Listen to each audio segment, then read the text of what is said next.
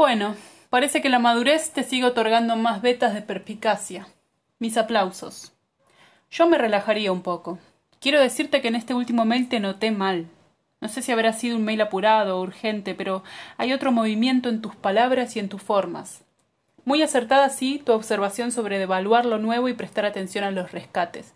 Quizás te cite secretamente en mi novela, al menos con esa reflexión.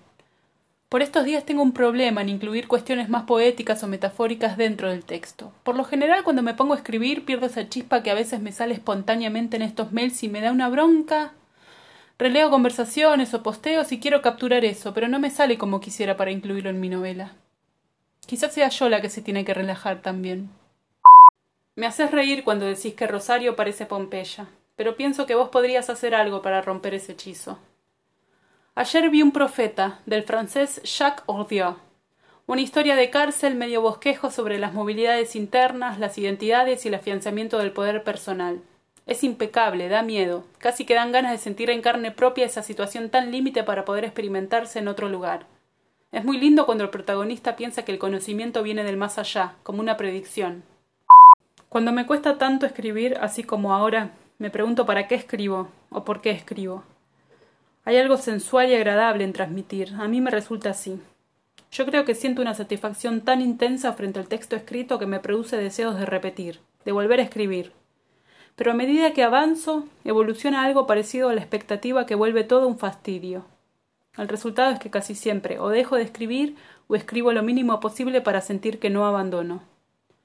Por eso escribo a partir de algunas emociones, o mejor dicho, a bordo de ellas de emociones que me devolvieron alguna impresión o experiencia de vida. Puede ser una conversación, por ejemplo, o una experiencia personal.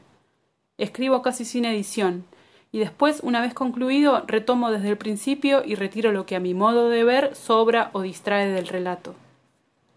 Disfruto mucho de quitar. Es como si estuviera esculpiendo una escultura.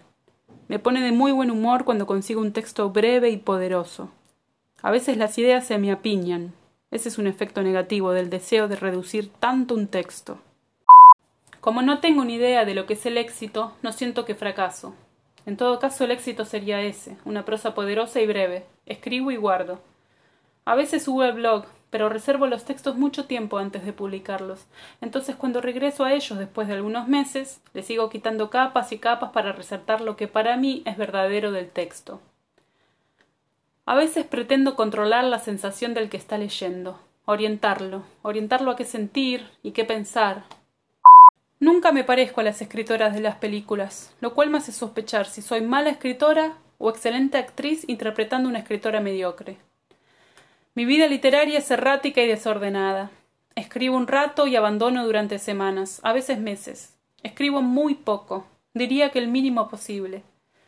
Muchas veces los encargos me imponen escribir y acepto comisiones de textos para no renunciar. Y por supuesto, reniego mucho cuando pasa eso.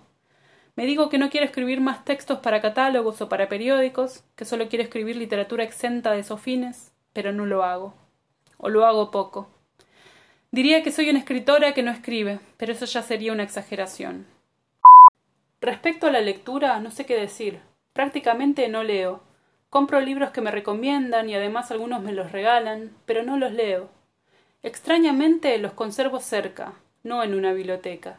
Los tengo junto a mí, e incluso a veces hasta viajo con ellos, pero no los leo.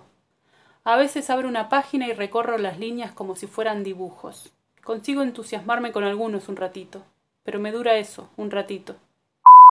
Son años míos de mucha ansiedad estos, y un poco toda mi escritura está pasada por esa emoción, que no creo que sea la mejor, pero es la que tengo. Quizás la misma ansiedad es la que me lleva a no escribir, porque no soporto el tiempo de espera, el trabajo previo a la escritura. No está de más recordarme que escribir es también lo que sucede antes y después de sentarme a escribir. Pienso que soy capaz de escribir algo nuevo, pero también lo nuevo para mí es la pregunta de por qué escribo o para qué, como te dije antes, que a veces se parece mucho a para quién, y no me gusta ni un poco. Mi próximo proyecto va a ser un libro de autoayuda. Estoy muy de acuerdo con la autoayuda, con evaluarse para poder distinguir algunos hábitos dañinos y pensarlos un poco desde lejos. Creo que es un género degradado, o quizás una disciplina que de tan contemporánea atrasamos respecto a ella.